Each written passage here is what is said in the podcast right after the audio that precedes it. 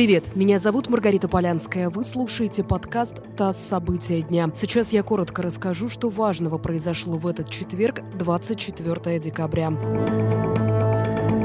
Пятеро бывших полицейских, которых обвиняют в фабрикации уголовного дела журналиста Ивана Голунова, создали для этого преступную группу. Об этом заявил гособвинитель, пояснив, что таким образом экс-полицейские пытались повысить служебные показатели. Они заранее незаконно приобрели наркотики, чтобы подбросить их журналисту. Голунова задержали в июне прошлого года. Ему грозило до 20 лет лишения свободы за незаконный оборот наркотиков. Причинами самоубийств двух сотрудников Федеральной службы охраны стали личные трагедии. Об этом заявил пресс-секретарь президента Дмитрий Песков. Он подчеркнул, что это не было связано с многочисленными переработками. Два дня назад наш источник в правоохранительных органах сообщил о самоубийстве замначальника одного из отделений ФСО. 30 ноября сообщалось о самоубийстве другого сотрудника службы.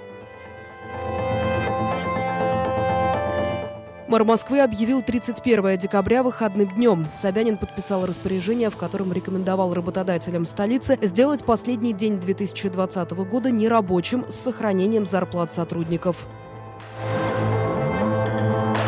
И последнее. Совладелец группы НЛМК Владимир Лисин возглавил список самых богатых россиян по версии Forbes. Его состояние оценивается в сумму более 26 миллиардов долларов. На втором месте глава Нурникеля Владимир Потанин. На третьем – совладелец Новотека Леонид Михельсон.